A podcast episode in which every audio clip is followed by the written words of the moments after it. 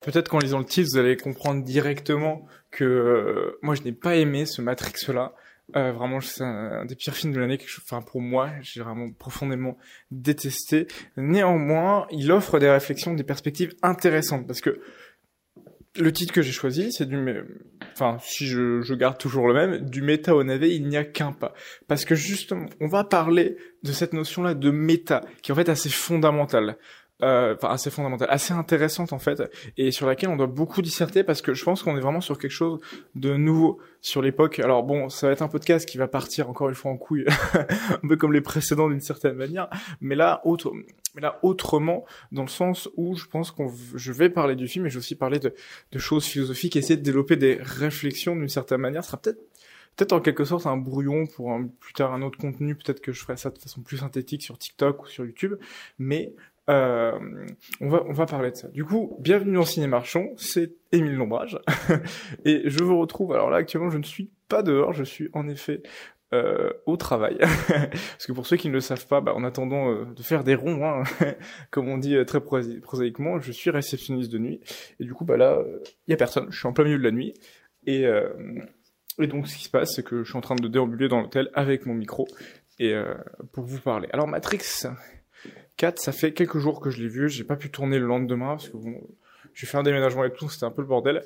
Euh, par contre, euh, justement, euh, je voulais vraiment vous en vous en parler euh, parce que déjà ça fait longtemps que j'ai pas fait un ciné marchand malheureusement. J'ai pas eu euh, c'était un peu le bordel il pas trop de sorties ciné qui m'intéressaient et tout etc donc bon j'allais pas me forcer. Mais euh, surtout parce que la licence Matrix moi c'est une licence que j'aime vraiment bien. Peut-être même que je ferai une vidéo YouTube où je vais récapi où j'essaierai de creuser un peu plus la philosophie derrière parce que il y a des choses très intéressantes en fait dans dans Matrix euh, et c'est vraiment c'est un, un blog, série de incontournable des années 2000 Franchement, voyez-les. Moi j'aime les trois. Il y a des gens qui préfèrent le premier. Ça, je trouve que le premier est un peu au-dessus. Les deux autres, en fait, les deux autres c'est plus un, grand film euh, en deux parties. Alors parfois ça tire un petit peu en longueur et tout, etc. Mais il n'empêche que ça reste, ça reste quand même une trilogie qui est fondamentale euh, dans le cinéma hollywoodien et euh, qui est vraiment très très intéressante. Et c'est, voilà, ce sont des grands films. Hein. Très clairement les Matrix.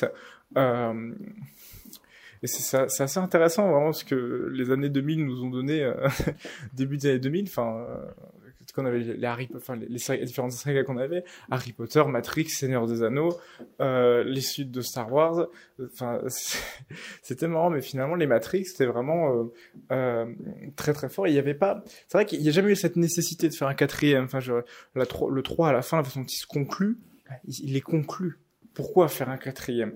Et déjà, en fait, c'est là où on part sur des. J'ai pas envie de dire que c'est un film qui a été fait pour l'argent, Matrix 4. Euh, parce que je connais pas les productions en interne et tout, etc. Alors, au niveau des producteurs, c'est forcément fait pour l'argent. On est Hollywood. Faut arrêter de croire que les films sont faits pour la charité hein, ou pour la beauté du geste. Hollywood, c'est une industrie, une industrie qui plus est où les compagnies sont cotées en bourse. Donc il y a des investisseurs, quand les Américains ils investissent, c'est pour que ça rapporte. Ce qui n'a rien à voir avec notre conception du cinéma en France où euh, on donne de l'argent et tout, etc. Mais on ne cherche pas la rentabilité. Euh, et au-delà de la rentabilité, le bénéfice. Euh, et là c'est vraiment ça. Il faut vraiment que ce soit rentable et, et, et qu'il y, ait, y ait du bénéfice à en tirer.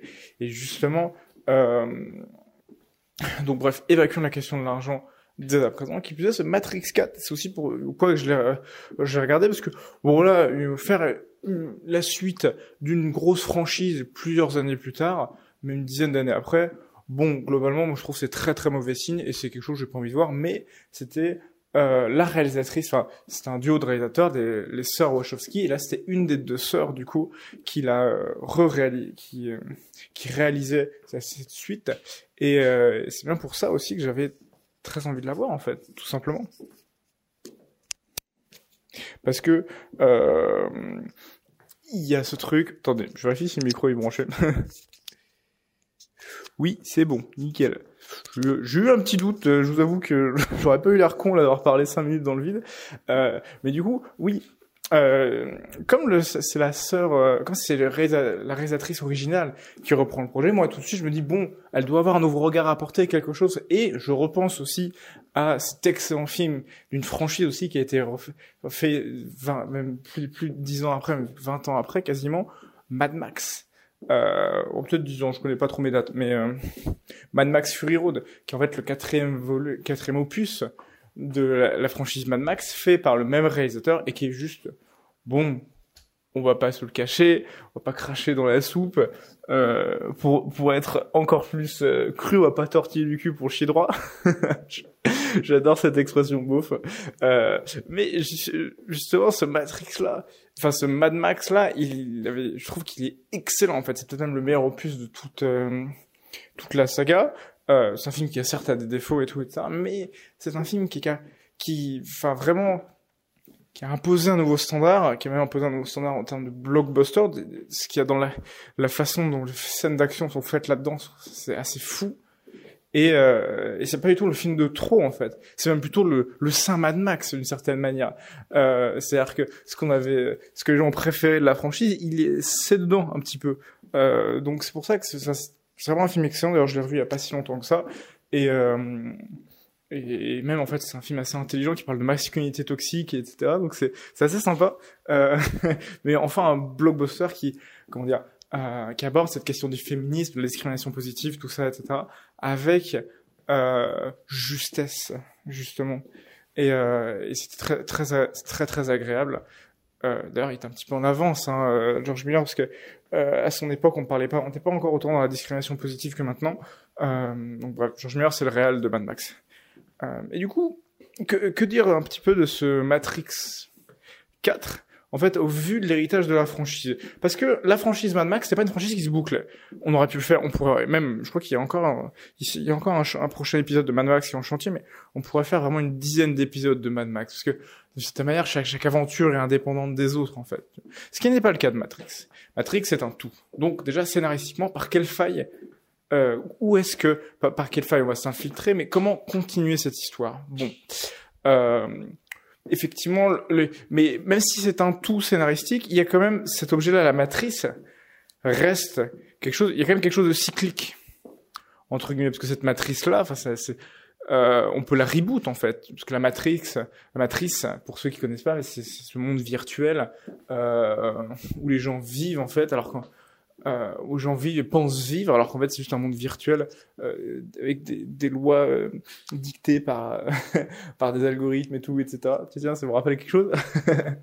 Et euh, et où en fait en réalité les humains ne vivent pas vraiment dedans, en fait ils sont juste connectés, mais en fait ils vivent dans des énormes caissons, euh, dans d'énormes cuves comme de euh, dans lesquels ils sont connectés, ils sont branchés de partout et ils sont câblés, totalement câblés. C'est très très cyberpunk. La Ghost in the Shell un petit peu sur cette affiche là, si vous voulez, la, si avez la ref.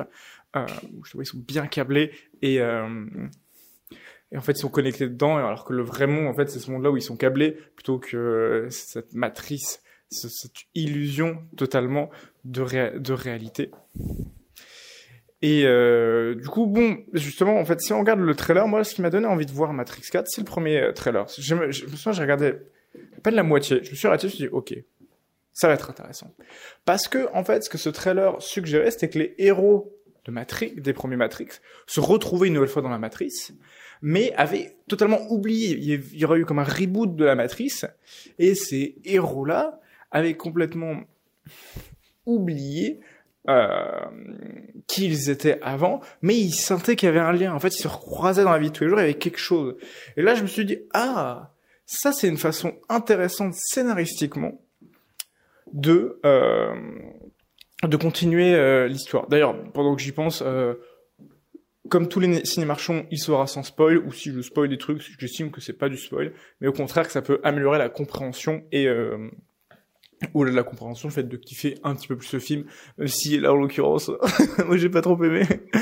Euh, mais voilà, je resterai assez évasif et j'essaierai d'avoir un discours quand même un minimum euh, sans rester juste en surface, mais évasif, mais sans être en surface pour que voilà on puisse plonger un petit peu plus. Mais bon, globalement, j'ai pas non plus euh, d'autres. Genre le scénario est tellement pas pas très, très intéressant qu'il y a pas. Euh, Est-ce qu'on peut vraiment spoiler Matrix Bon, pas vraiment. Hein. Euh, en tout cas, de ce que je vais dire, le scénario est vraiment, pas très intéressant. Mais bon, bref, j'étais du coup sur comment est-ce que ils ont pu construire un scénario comme ça, en fait, sur, quelle base, et c'est cette base qui m'a donné envie de voir. Et en fait, mine, et en fait, et bah, ce petit postulat de base, Bon, en vérité, j'aurais dû peut-être essayer de voir un peu la douille derrière, parce que en fait, je trouve ce Matrix là, euh, il a une logique de presse de, ça me rappelle les comics. Alors moi, je suis pas très comics. Euh, mais vous savez, dans les comics, il y a vachement cette idée d'univers parallèle en fait. Ils font tout le temps des univers parallèles.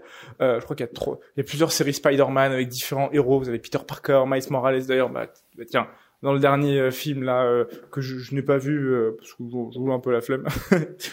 le dernier Spider-Man, vous avez plein de Spider-Man d'univers parallèles qui se croisent et tout et ça. C'est quelque chose de très comics en fait de prendre un héros, un archétype et puis de le faire jouer euh, et d'une certaine manière de enfin de, de changer un peu son caractère et tout. Enfin, vraiment qui une idée ouais d'univers parallèle. C'est-à-dire qu'on reprend les règles on prend des choses et puis on change deux trois trucs et hop ça nous fait une nouvelle histoire et tout et ça. Et en fait il y a quelque chose un peu de ce là dans Matrix mais vraiment pas dans le bon sens du terme. C'est-à-dire que vous avez des personnages qui vont rester les mêmes.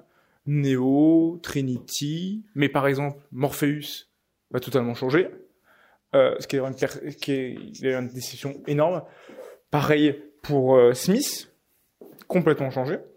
Euh, mais sûr, on reconnaît ces personnages-là, on voit, enfin, on reconnaît la source, entre le père, euh, mais euh, la forme en fait a totalement changé. Et d'une certaine manière ça ça va plus trop parce qu'en fait je comprends pas l'intérêt d'avoir fait ça en fait c'est à dire qu'il y a une façon de mettre de la nouveauté parce qu'il faut mettre un peu de nouveauté tu comprends et tout ça en fait il y avait vraiment pas d'intérêt de changer ces personnages là en vérité. Et, euh, ça, c'est fortement dommage.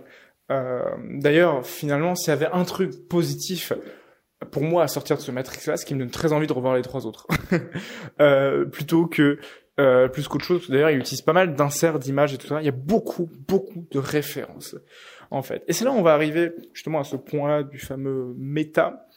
Euh, c'est qu'en fait, Matrix 4 est un film qui a conscience de lui-même je répète, c'est un film qui a conscience de lui-même.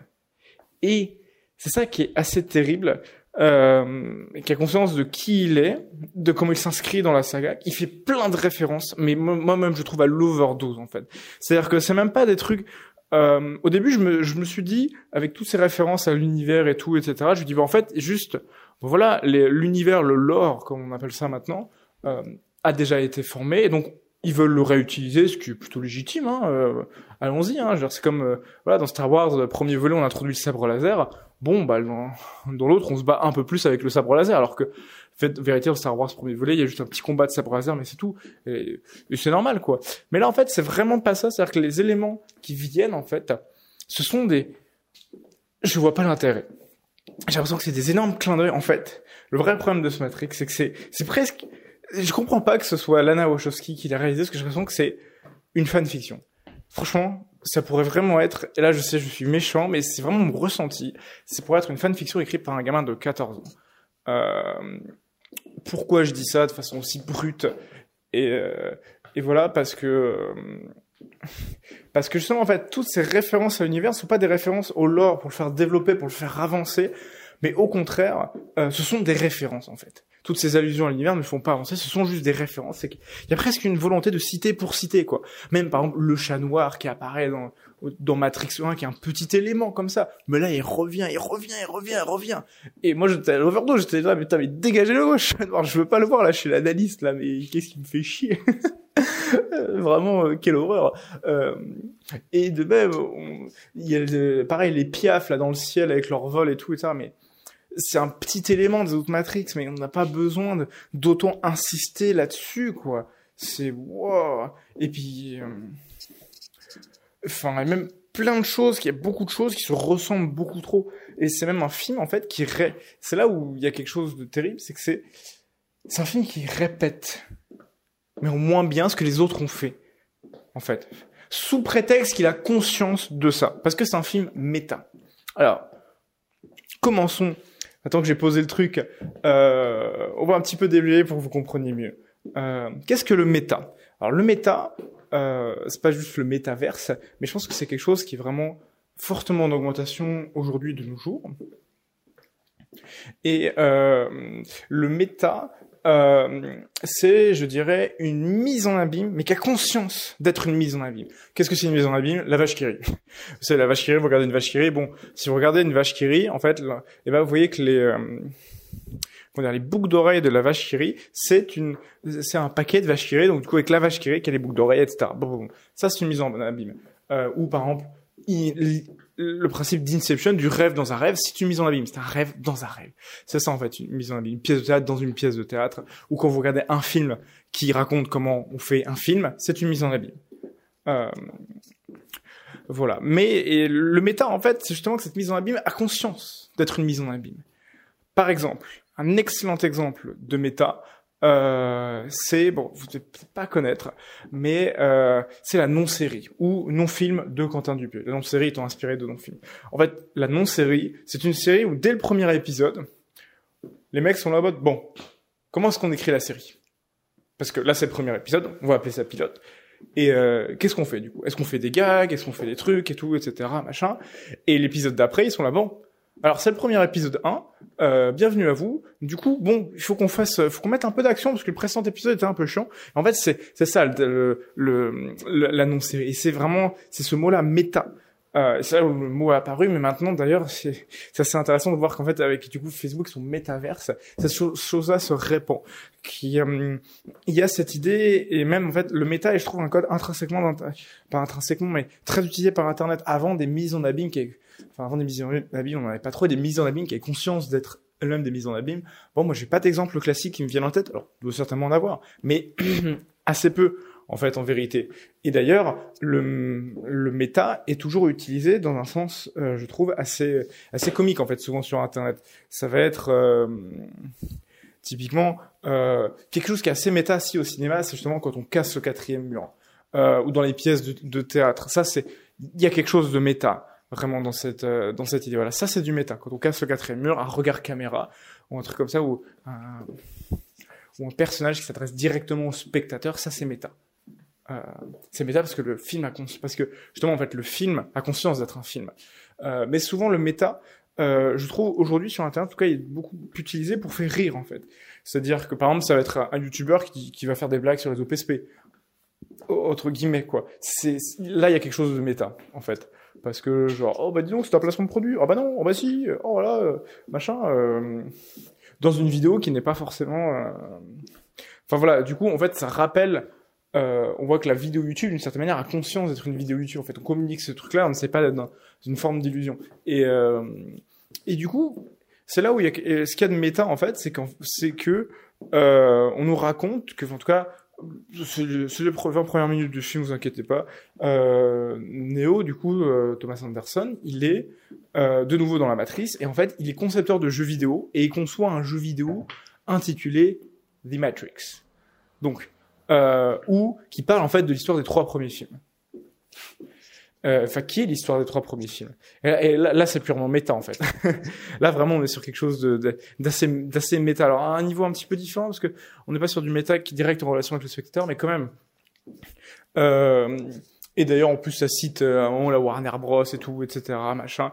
Et ça cite même les effets euh, du film. En fait, il y a même quelque chose presque de l'ordre de... ça sort le mot bullet time et tout, etc., machin. Et c'est assez bizarre, en fait, parce que ça casse la diégèse un petit peu du film. Dans le sens où, moi, je trouve que j'ai beaucoup plus de mal après à prendre au sérieux la chose, en fait. C'est ça le problème du méta, c'est que le méta va casser la diégèse du film d'une certaine manière déjà c'est l'univers en fait. C'est-à-dire que la, suspension d'incrédulité le fait de rentrer dans le film là avec le méta ça casse ce truc là et c'est là où justement il y avait eu la il y aura eu la porte de quelque chose d'intéressant. C'est que en fait on reste dans le doute sans arrêt quant à l'existence ou pas des trois premiers films et c'est vraiment pas ce qui se passe parce que très rapidement le film prend le chemin du non mais c'est un piège de la matrice pour encore te te paralyser tout etc. Tiens vas-y prends des pilules rouges et puis tu vas voir tu pouvoir retourner sortir de la matrice euh, etc. Et, comprendre machin. Alors qu'en fait moi j'aurais aimé qu'on reste dans ce flou où les personnages se recroisent et sentent qu'ils ont peut-être vécu un truc mais qu'ils ne savent pas. Et euh, et voilà, il y, aurait vraiment eu quelque chose d'intéressant, mais en fait, enfin, ce film est plus une vitrine. Enfin, c'est vraiment un film qui va donner plus envie de voir les précédents films parce que justement, il, fait tout le temps allusion à ce qu'il y a dedans, quoi. Genre, oh, on a mis du bullet time, oh, on avait des différences de choix entre le libre arbitre et, le destin, machin et tout ça. Et, euh, et même dans sa mise en scène, dans ses shows, ça renvoie au précédent film. Et ça, ça c'est terrible, quoi. Euh, par exemple, Euh, vous avez à un moment des trucs qui font directement référence au 1 quoi. Ils sont au haut d'un immeuble, il y a un hélicoptère et tout, etc. Enfin, ou même vous avez une multitude de de personnes qui sont un peu comme des agents Smith, mais c'est pas des agents Smith quoi. Mais bref, un peu même ce même genre de de trucs quoi. Enfin, ah, il y a pas y a pas d'innovation quoi. C'est c'est terrible en fait de dans la redite, c'est pareil l'enjeu là avec le personnage de Trinity, mais c'est exactement la même chose que dans le 2 en fait. C'est pareil. Euh, ou des histoires de choix euh, que Neo doit faire avec l'architecte. C'est pareil. D'ailleurs, moi, je ne comprends pas pourquoi est-ce qu'ils n'ont pas fait revenir l'architecte. C'était le moment, c'était le moment pour le faire revenir. On fait quelque chose de méta, quoi. Euh, donc c'est, assez dommage. Et euh, le méchant du film, qui en fait, c'est en fait tout part. C'est ça, ça le problème de ce Matrix 4 tout part, pas d'une mauvaise intention, mais ça dérive totalement. Parce que justement, moi je trouve que le méta, c'est quelque chose de très très dur à faire tenir sans que ce soit lourd. Moi je trouve que le méta, c'est toujours extrêmement lourd, c'est super dur, c'est chiant. Euh, pas la mise en abîme, hein, le méta. Euh, même la mise en abîme, ça peut être chiant. Mais le méta, je trouve ça assez dur parce que justement, en fait, l'œuvre, elle vous renvoie à votre statut de spectateur, d'une certaine manière. Donc vous, et en se en créant, en faisant bloc sur son entité d'œuvre, parce que une œuvre méta, c'est quelque chose qui a conscience d'être euh, d'être une œuvre, mais du coup, en fait, ce qui est intéressant, enfin moi, ce que j'aime quand je regarde un film, c'est d'oublier que je regarde un film. Alors que si c'est méta, au contraire, ça me le rappelle, quoi. Ceci est une fiction. C'est comme si vous avez deux personnages qui s'embrassent, et puis d'un coup, hop, un des personnages regarde la caméra et fait, oh non mais euh...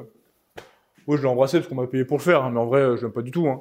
Euh, bon, Gérard, apporte-moi un café là de la régie. Puis d'un coup, la caméra dézoome et puis on voit l'ingé son avec sa perche et tout, etc. Machin. Euh, et le personnage continue à nous parler. Bon, c'est pas, c'est, c'est assez pénible. Un film qui est bon là-dessus, extrêmement bon avec du méta, par exemple, c'est Fight Club. Fight Club a deux trois aspects méta, mais en fait, euh, c'est du méta sans en être d'une certaine manière. il y a un petit peu cette, cette, cette, idée-là. Euh, enfin, quoique si, c'est du, c'est du méta, mais euh, mais justement, c'est tellement subtil que ça passe bien, quoi. Et ces moments où le personnage s'adresse à la caméra, au spectateur, au contraire, nous plonge d'autant plus dans l'histoire. Euh, faut vraiment que je fasse euh, une sorte de vidéo YouTube, que je réfléchisse, parce que il y a quelque chose d'important sur le méta actuellement qui se joue avec bah, ces histoires de métaverse, bien évidemment, qui arrivent, ça c'est plutôt obvious, mais euh, aussi euh, ce code qui, euh, enfin, qui devient, je trouve, de plus en plus récurrent. et il y aurait beaucoup à réfléchir dessus. Mais du coup, revenons sur c'est Matrix, euh, Matrix 4 Résurrection. Euh, bah là, c'est plutôt Matrix 4 le recommencement. on recommence, mais tout en moins bien. Et c'est assez pénible. D'ailleurs, même les scènes d'action, il y a toujours des petites idées quand même, parce que tout n'est pas à jeter. Je veux dire, Lana Wachowski, ça reste une brillante réalisatrice. Il y avait, il y avait toujours deux trois petits trucs. Je me dis, ah, c'est pas mal. Par exemple, une idée de boulet de taille un peu inversée où en fait, euh, au lieu que le héros puisse utiliser, c'est retourner contre lui, que je trouve vraiment assez stylé. Ça donne des trucs assez sympas en fait. Euh, de mémoire, c'était pas dans les précédents, peut-être. J'espère pas. euh, mais euh, mais bref, en fait, mais sinon les scènes d'action, elles manquent de lisibilité. Ce qui était au contraire, je trouvais la force des, des Matrix euh, et quelque chose qu'on perdait dans le cinéma hollywoodien des années 2000-2010. Euh, et que même maintenant, en fait, enfin, regardez les Marvel, ça manque encore de visibilité. Euh, parfois vouloir faire trembler un peu la caméra. Enfin, c'est le syndrome Michael Bay. Michael Bay, c'est tellement le réel de ça, quoi. D'ailleurs, c'est marrant, il y avait le trailer du prochain film de Michael Bay, Ambulance. Mais putain, ça gigotait dans tous les sens, vous voyez rien. c'est, c'est terrible. Euh, justement, quoi. C'est vraiment, euh... moi, c'est une manière de filmer qui me déplaît énormément. Ils avaient Paul Greengrass aussi qui filme comme ça. Et, euh, j'ai vraiment du mal, moi, avec ça. Euh, Paul Greengrass, c'est le, c'est le réalisateur de, il a fait deux Jason Bourne, je crois. Euh, le 2 et le 3. C'est pas le premier. Le premier, il est fait par... Euh... Comment il s'appelle? Je crois que c'est Doug Liam, un truc comme ça. C'est le type qui a fait Edge of Tomorrow, qui est très très... Bah, Edge of Tomorrow et le premier... Euh... Euh, Jason Bourne sont très bien, hein, d'ailleurs, by the way. Donc, euh, si vous cherchez des films d'action, des bons films d'action, euh, euh, vraiment des bons films d'action, je, je, vous les conseille globalement. en tout cas, des films qui vous prennent pas pour des cons dans leur traitement des choses et tout, etc. Mais bref, revenons sur cette, cette caméra qui justement permettait la lisibilité. D'ailleurs, les scènes d'action des Matrix, elles étaient folles parce qu'elles étaient fortes en lisibilité, quoi, très stylisées et tout, etc. Et là, on a du mal à voir, quoi. Ça manque de, de lisibilité de fou. Alors, est-ce que c'est parce que euh, c'était, il y avait qu'une seule des sœurs Wachowski et que et que l'autre, elle, est beaucoup plus, elle est beaucoup plus forte là-dessus pour filmer, etc. Je ne sais pas, je ne pas spéculer, je ne sais rien du tout. Mais n'empêche que c'est triste en fait parce que ces moments-là où on a envie de s'éclater. Enfin, moi, j'attendais que les scènes d'action elles passent en fait. Elles, euh, voilà, elle m'intéressait pas tant que ça. Et c'est, c'est assez triste en vérité, quoi. C'est assez triste qu'on en arrive à là. En fait, une si grande licence qui est si réputée pour l'action, qui a fait des scènes d'action titanesques, que ce soit euh, les combats d'Onction, qui étaient pour le début des années 2000, c'était énorme de faire un truc aussi euh, enfin c'est du manga quoi le machin c'est fou euh, la scène de l'autoroute dans le dans le 2 qui est une scène d'action de 20 minutes monstrueuse même euh, la fameuse scène où ils débarquent dans l'immeuble où ils prennent des armes et tout etc qui est juste trop stylé et euh, et c'est ça qui est terrible c'est qu'on retrouve jamais ça et quand le film fait référence à des choses même les références sont moins bonnes que l'original. Par exemple, il y a de nouveau une séance de kung fu où Neo apprend le kung fu, mais c'est naze. Oh, oh, my god, vraiment, je trouve en, comparaison de la séance originale, même le combat il est moins intéressant. À un moment, je crois que la première fois, Neo arrive à mettre un petit taquet à Morpheus. Le Morpheus, bon, juste, il, t'as l'impression qu'il trébuche. même pas qu'il est tombé quoi. Enfin, c'est terrible. Et même tous les trucs sont désuets. Je crois moi j'ai même rigolé dans la salle parce qu'il sort une réplique du style oh je je connais le kung-fu. Euh, et en fait c'est une réplique tirée du premier, mais dans le premier elle est tellement drôle. Tu vois, il débranche le truc, et le type regarde très sérieux. I know kung-fu.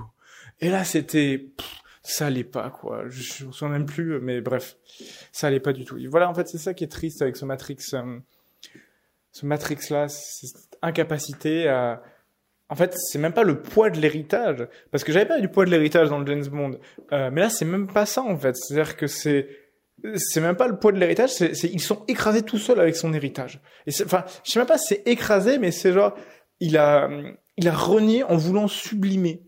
Enfin, je sais même pas si c'est une manière de sublimer, c'est parce que au contraire sublimer, il y a aussi cette notion de dépasser, rendre plus beau, et c'est jamais le cas ici.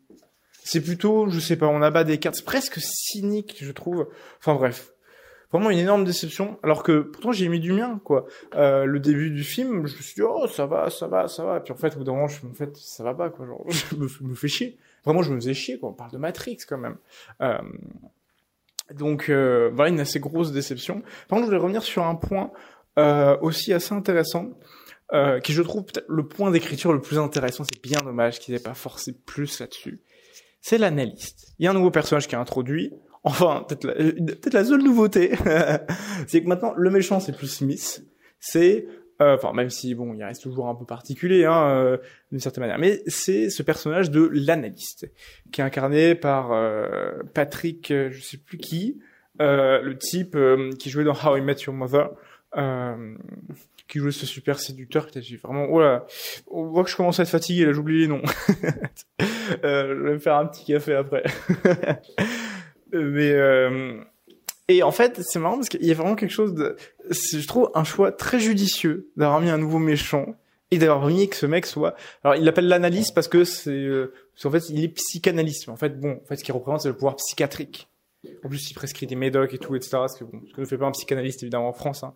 Enfin, c'est que les psychiatres qui peuvent prescrire des médocs. Mais bref, on a compris, euh, l'idée. Mais en fait, c'est là, il y a quelque chose de philosophiquement intéressant parce que le premier Smith, c'est une sorte de, c'est une sorte de super policier. Et là, en fait, c'est un psychiatre. Et en vérité, pourquoi? Parce qu'en fait, la matrice, la matrice, c'est notre société, mais notre société où il y a un pouvoir de normalisation d'autant plus fort, en fait, extrêmement fort, qui en fait, par miroir, nous fait nous considérer, nous demander à quel point est-ce que euh, le pouvoir, enfin, justement, c'était aussi un peu cet effet un peu cathartique avec la, euh, les premiers, avec le, principe de Matrix, quoi. C'est que en voyant ce personnage de Neo qui sort de la Matrix, de Matrice, hein, bon, désolé, hein, euh, eh ben on peut se demander que, dans quelle mesure est-ce que nous on est inscrit dans notre société, est-ce que on pourrait en sortir et tout, etc. machin. Et euh, effectivement, la matrice c'est vraiment le lieu où vous avez un pouvoir de normalisation pour reprendre du vocabulaire de Foucaldien de Michel Foucault, qu'en plus en ce moment je suis à fond dedans. Euh, et euh, ce pouvoir qui vous rentre dans des cases et qui vous oblige à y rester. Et d'où vient, d'après Michel Foucault, le pouvoir de normalisation? Qu'est-ce qui est euh, la source en fait? D'où est-ce que ça part? En fait, pour Michel Foucault, c'est un pouvoir qui parle du médico-légal en fait, ou même plutôt du psychiatro psychiatrico-juridique. C'est-à-dire que son lui, ça part en fait de l'arrivée de la psychiatrie, de la psychologie dans les procès, en fait. euh, dans le sens où après, quand vous si vous étiez anormaux d'une certaine manière, en fait, enfin dans le cadre du pénal, euh, on ne vous jugeait plus pour c'est du discours de Michel Foucault. Mais bon, je vous invite à aller voir ses ouvrages en particulier. Moi, je suis en train de lire le, un de ses cours, enfin, un de ses recueils de cours du Collège de France, les anormaux, justement, il parle de ça. Et, euh, et c'est vrai que quand il montre les exemples, c'est assez frappant. Euh, j'espère que ça, c'était quand même des années 70, hein, mais j'espère que ça a quand même évolué depuis, parce que bon, euh, mais en fait, on ne vous juge pas pour qui vous, pour ce que vous avez fait, mais pour qui vous êtes d'une certaine manière, en fait. Et euh, et c'était très intéressant, du coup, très judicieux d'avoir placé, donc, euh, d'avoir avant une sorte de super policier, donc la justice, le juridique, le légal, tout ça, euh, qui applique les lois et qui réprimande et tout, etc., qui a, parle, qui vraiment ce pouvoir de normalisation. Et là, maintenant, d'avoir un analyste, en fait. Mais justement, c'est là où euh, ça a pas, cette dimension-là n'a pas été assez creusée en fait. C'est-à-dire que vraiment, moi, c'est encore, encore un film que j'ai un peu envie de réécrire, mais il y avait vraiment quelque chose à faire, en fait. C'est-à-dire que il y avait un nouveau propos à trouver. C'était très malin de faire un analyste, euh, enfin, d'avoir un méchant qui soit de représenter le pouvoir psychiatrique, mais qui plus est, et c'est là où je pense que cette trilogie est fondamentalement en avance, a compris des choses intéressantes. C'est, quoi la, la matrice? C'est des algorithmes en fait, avec des logiciels et tout, etc. Parce que l'analyste est au fond un logiciel, tout comme Smith est un logiciel, un programme. Euh, enfin, bref, je sais pas quel terme employer, mais bon, ce sont des algorithmes, c'est de l'informatique. Et justement, qu'est-ce qui aujourd'hui, dans notre époque, commence à arriver de plus en plus et à s'immiscer dans nos vies, qui a à, instiguer un pouvoir de normalisation? Ben, ce sont les algorithmes, en fait. Vous le voyez sur les plateformes de création de contenu, en fait. Si vous n'obéissez pas à certaines normes, boum, les bots vous sont des bots, des algorithmes qui vous bannissent, en fait. Et d'ailleurs, il y a un problème sur TikTok un peu en ce moment parce qu'il y a beaucoup trop de créateurs de contenu qui sont bannis de TikTok, euh, comme ça, sans raison enfin sans raison. On sait pas trop pourquoi en fait parce que bah, justement les bots ont dû détecter un truc qui allait pas et hop ils l'ont dégagé. euh, c'est arbitraire en fait. Et la matrice au fond c'est c'est ça en fait, mais juste que euh, l'analyse, enfin le le psychiatrico euh, légal, euh, en tout cas le, le, policier et le psychiatre remplissent ces rôles-là, mais en fait c'est un pouvoir normatif aussi qui parle qui parle de l'algorithme d'une certaine manière, avec ses chiffres et tout, etc., machin. Euh, et c'est là où il y, a quelque chose d'intéressant, en fait, il faudrait creuser un petit peu plus. Euh, parce que bon, sortir ça au début des années 2000 où il n'y avait pas de réseaux sociaux, c'est quand même assez fort, alors que maintenant on a des réseaux sociaux et tout, etc. Et euh, on calcule pas encore assez l'impact de ces choses-là, mais l'impact est de plus en plus grandissant et qui plus est avec cette histoire de métaverse. Si, si ce fantasme de métaverse existe vraiment, enfin se met à arriver, mais attendez, ça, ça va pas être, on va être sous le coup des algorithmes, hein, parce que hum, ce métaverse, ça va être complètement régi par des algorithmes, contrairement, même si la vraie vie est régie, par des règles, les lois de la physique, d'une certaine manière, mais euh, là, en fait, ce sera un pouvoir sera défini, donc en fait, on aura un pouvoir normatif exercé par des algorithmes. Bon, bref, je vous laisse méditer là-dessus. Euh, je ne vous encourage pas à aller voir Matrix 4, mais au contraire à revoir les trois précédents. Euh, plutôt que de voir le quatrième, parce que bah, voilà, vous savez ce que j'en ai pensé, énorme déception pour ma part, euh, mais au moins euh, le film m'a beaucoup fait réfléchir sur ces notions de méta, en fait, de pourquoi est-ce qu'on recourait autant en méta. Et je pense que c'est lié à ces, peut-être qu'il y a une crise de l'identité. J'en parlais avec une amie, elle me parlait de pro, d'un désir de protection aussi d'une certaine manière, parce que en fait, en, en, en faisant des choses méta, euh, ce serait une manière pour soi-même ou même les objets de, euh, de prouver qu'ils existent en fait, d'une certaine manière, en retraçant, en délimitant bien les limites.